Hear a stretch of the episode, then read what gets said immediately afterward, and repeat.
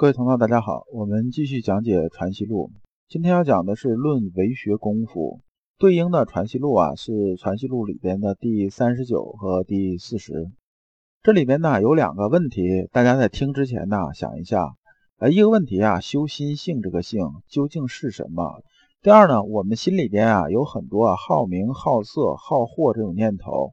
那么呢，我们该如何除去？因为这些好名、好色、好货这种念头，自然会导致啊我们的贪嗔好恶啊。如果这些念头不能除去的话，我们很难能做到明心的。我们看《传习录》第三十九，诚问仁义礼智之名，因宜发而有。先生曰：然。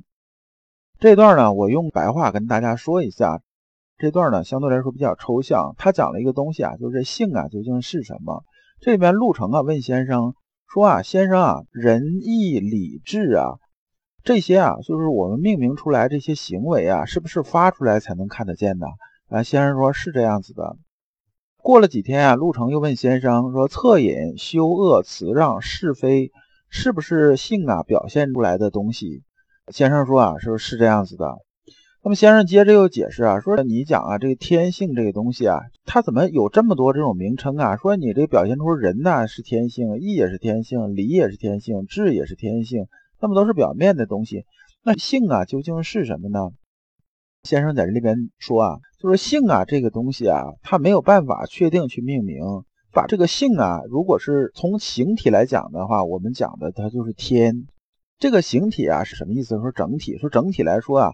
就叫天。我们以前讲啊，人性啊，人的心里边这个性是什么？就是天理落到人心上，就是人性。这听着也很抽象。那么它的整体啊，这时候就叫天。那么把这个性啊看作一个主宰的时候啊，我们就讲的它是什么呢？就是地。为什么叫地呢？就是说这个地啊，你可以理解成咱们白话，就是说老天爷给我的，就这么个意思。那么它流动起来之后呢，我们就管它叫什么叫命啊？所以说我们讲命运，命运的这个命就是这个意思。这个命的意思是说什么呢？老刘啊讲的多一点啊。我们经常人讲命运，命运其实啊在易经里边，就是易经术数这边讲什么是命运呢？命啊，打个比方就相当于啊汽车，就是你出厂的时候汽车是什么样子？这车呢可能说是一个宝马，是不是？那是奔驰，也可能啊，就是一个奥拓或者 QQ，就这种很烂的车。那运是什么呢？运呢，就是说你碰着这个路啊，如果是你恰好是好车，比如恰好是宝马，然后碰着的路啊，恰好都是高速公路，那你这不踩油门啊，也能跑到一百多；踩踩油门，没准能跑到二百，叫顺风顺水的，跑得非常舒服。但如果你运呢，就是这个路啊，如果是不好的话呢，比如说你出来碰到的就是山里边这路，地无三尺平。就算你是宝马啊，你也跑不起来，因为你这个稍微快一点，它可能就把底盘刮了。所以啊，你只能跑个二三十。那么你命如果不好呢？就是说这个命啊，比如说你就是一个奥拓或者就是一 QQ 这种车吧。那么如果你碰到了运好的路非常好了，你油门踩到底，那也能跑到八十一百的，对不对？但是如果你要碰到路又很烂，车又很烂的时候啊，那你肯定是一步撒坎儿这种，这肯定是不顺的，就这样子的。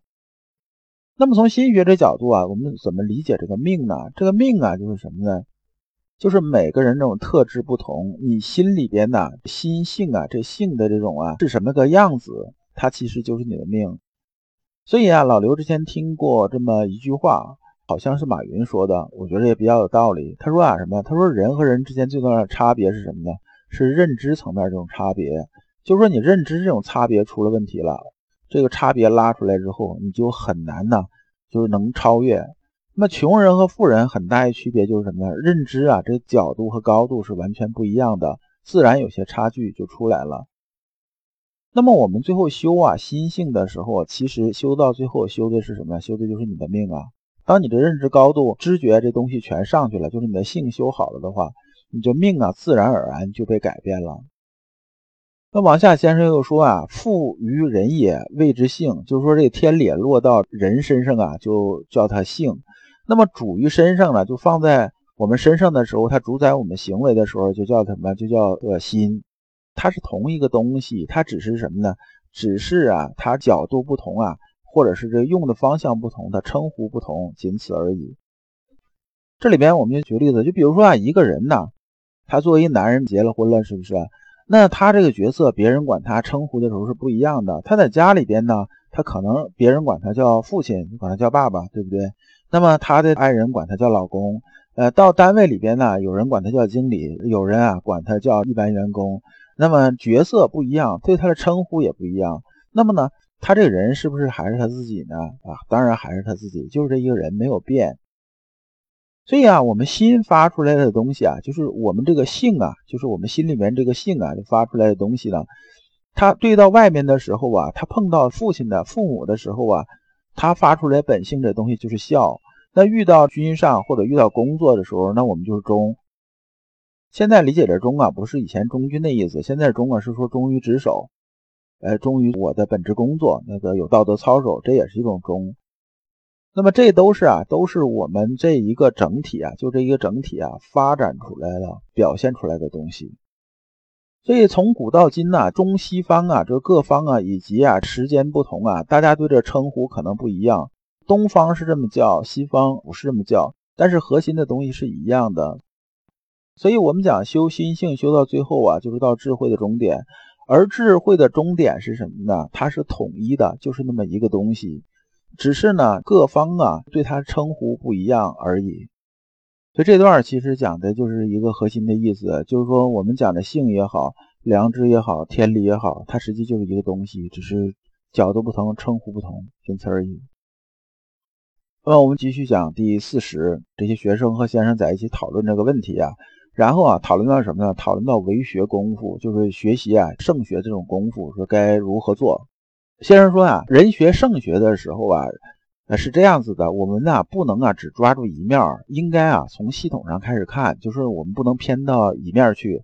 同时啊，你们这帮弟子啊，以后啊跟别人说的时候也要注意，就是说不能只捉这个一面，捉这一面这东西啊，这一偏呐，这东西啊就是失之毫厘，谬之千里了。那么呢，刚开始学的人呢，是一个什么心态呢？因为修心性嘛，刚开始修的时候，人都心猿意马的。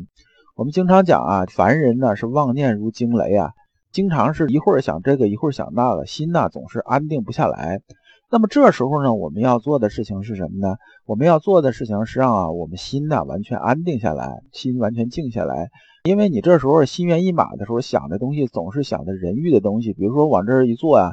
心思一会儿想着，哎呀，晚上要吃什么？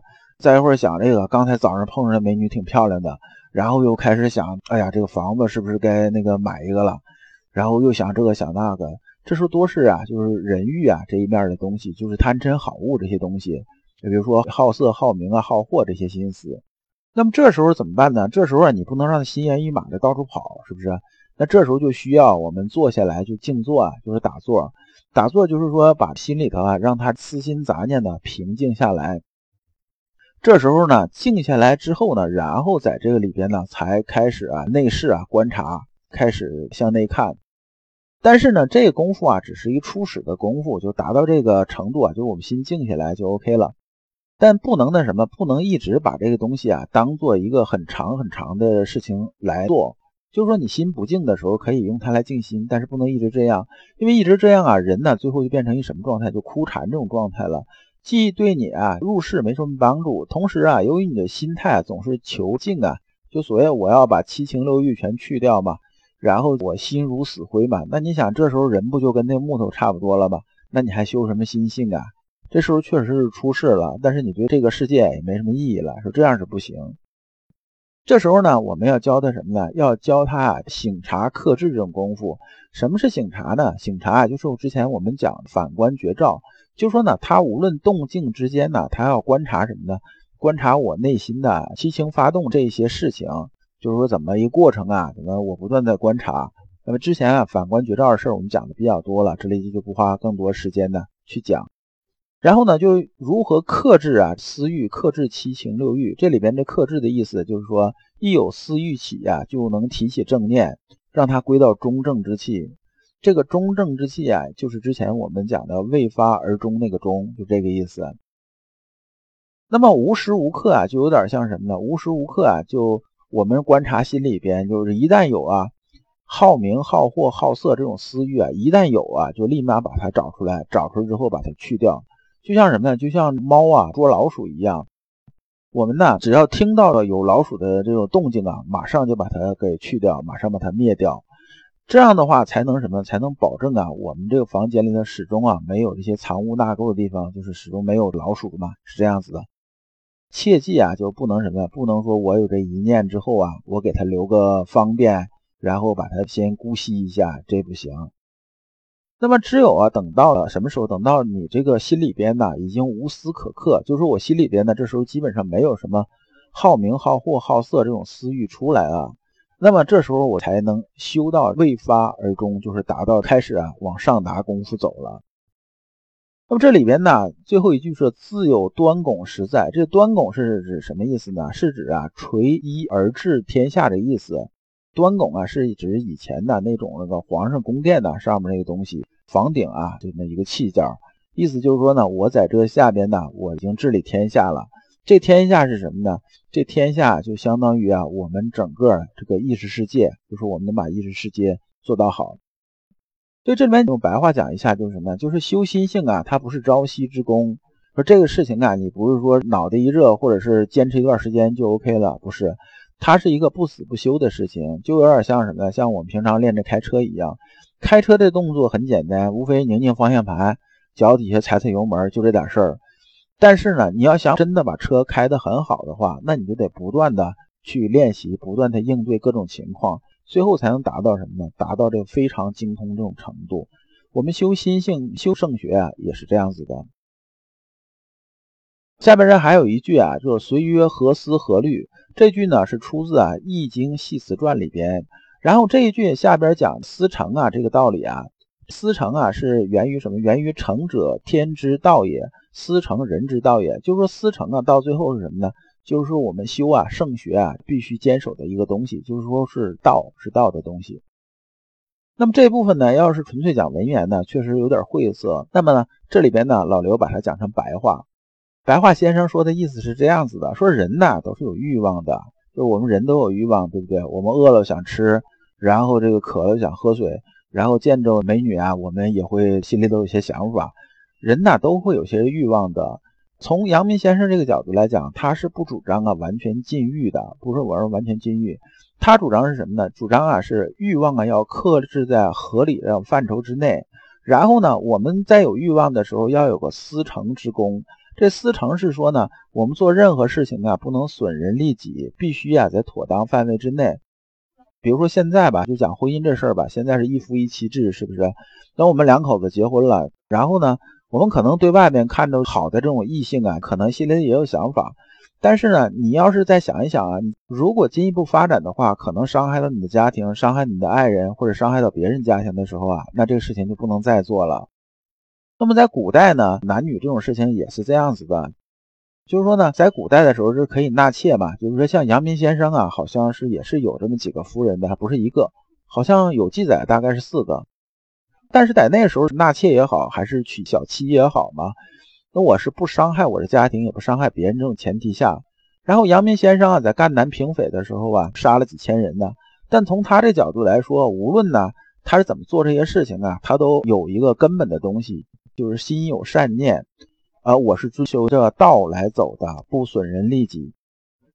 正因为先生啊，心存天道啊，处处思成，所以才能做到立功、立德、立言。这一讲就讲完了，下一讲我们讲怕鬼的根本原因是什么？因为很多人谈到这怕鬼这事情，下一讲相对来说比较有意思一些。那感谢诸君。老刘啊，一直相信修身之道在于互相印证。同道为鉴，共同进步，是我们修身的这种必由之路。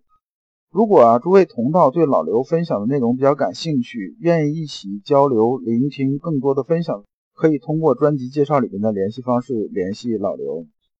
今天的内容就到此结束，再次感谢诸君。